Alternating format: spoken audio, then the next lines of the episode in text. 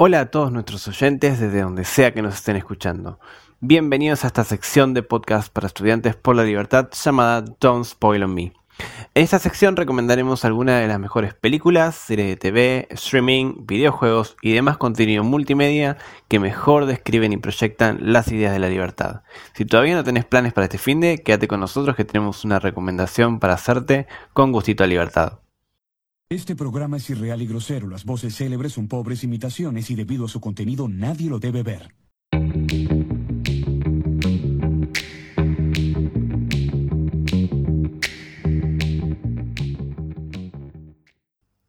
Bienvenidos a todos nuevamente a Don't Spoil on Me.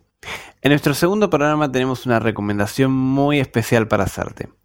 Hoy pondremos nuestro foco de atención en un programa de TV, el cual inspiró a la portada de este programa, así que es muy especial.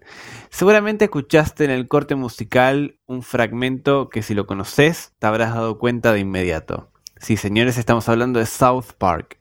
Y como su intro sugiere, este programa es irreal y grosero, pero ya vamos a ir sobre ese terreno un poquito más adelante. Hablemos un poco de las bases de South Park. Muy bien, South Park es una serie de televisión estadounidense animada, de animación, que fue creada por Trey Parker y Matt Stone. A pesar de ser una serie animada, este programa está dirigido a un público adulto. Nuestros protagonistas son un grupo de amigos, aunque a veces no demuestran ser tan amigos. Carman, eres el gordo más estúpido del mundo. Y ellos son Eric Cartman, Kyle Broflovsky, Stan Marsh y Kenny McCormick. Seguro reconozcan a Kenny por ¡Dios mío, no confesó. Y nunca tomó la comunión. Está jodido. South Park, el lugar donde estos amigos residen, es un pueblo ficticio de Colorado, Estados Unidos.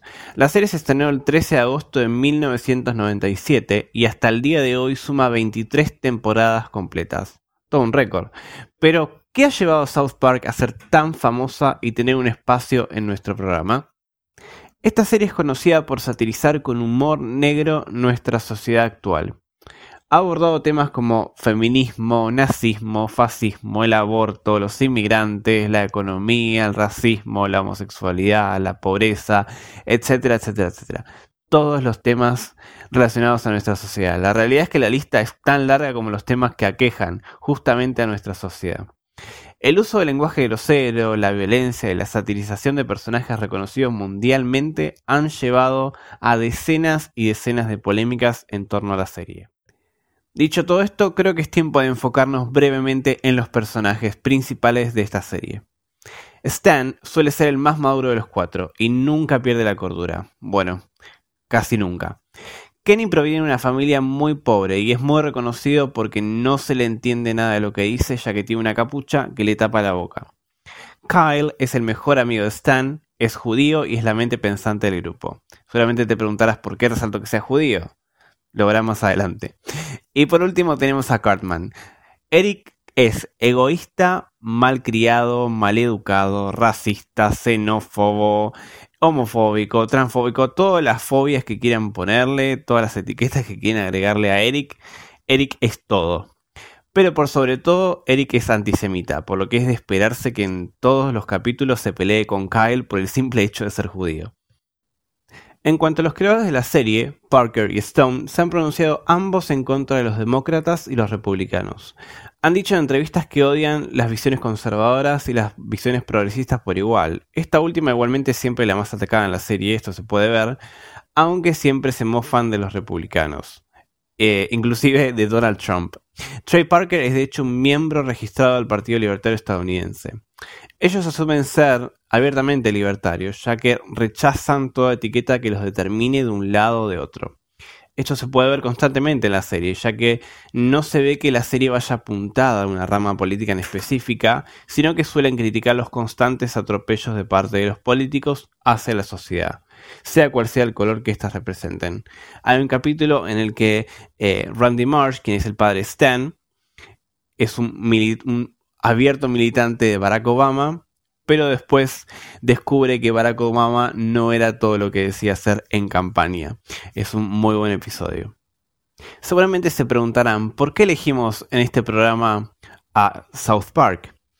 Esta serie tira a la basura la típica corrección política riéndose de los estereotipos que la sociedad resalta todo el tiempo.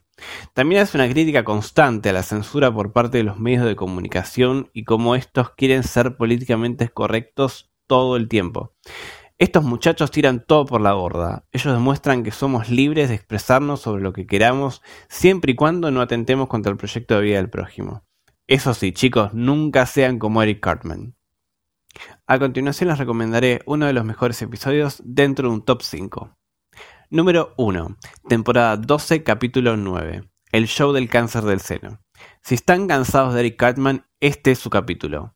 Cartman se ha reído de aquellas mujeres que padecen cáncer de mama, pero esta vez no se saldrá con la suya.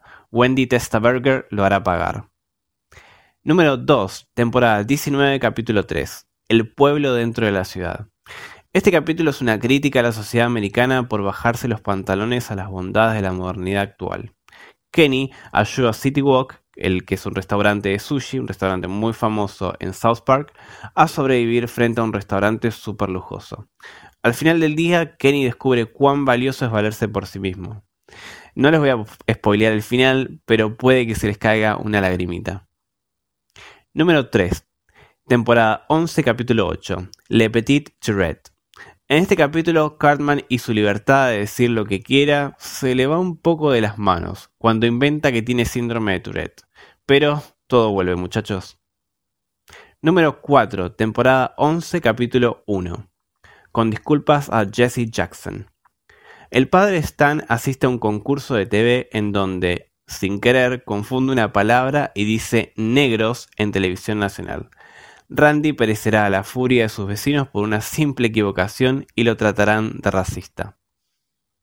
Número 5, temporada 7, capítulo 4. Soy un poco rural. En este capítulo, demócratas y republicanos luchan por tener la razón entre los que están a favor y en contra de la guerra. La resolución del conflicto es de lo mejor que van a ver.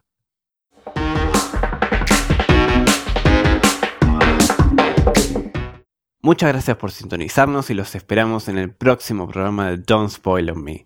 Mi nombre es Esteban López Mírez y este fue un programa para Es Libertad Podcast de Estudiantes por la Libertad. Hasta la próxima.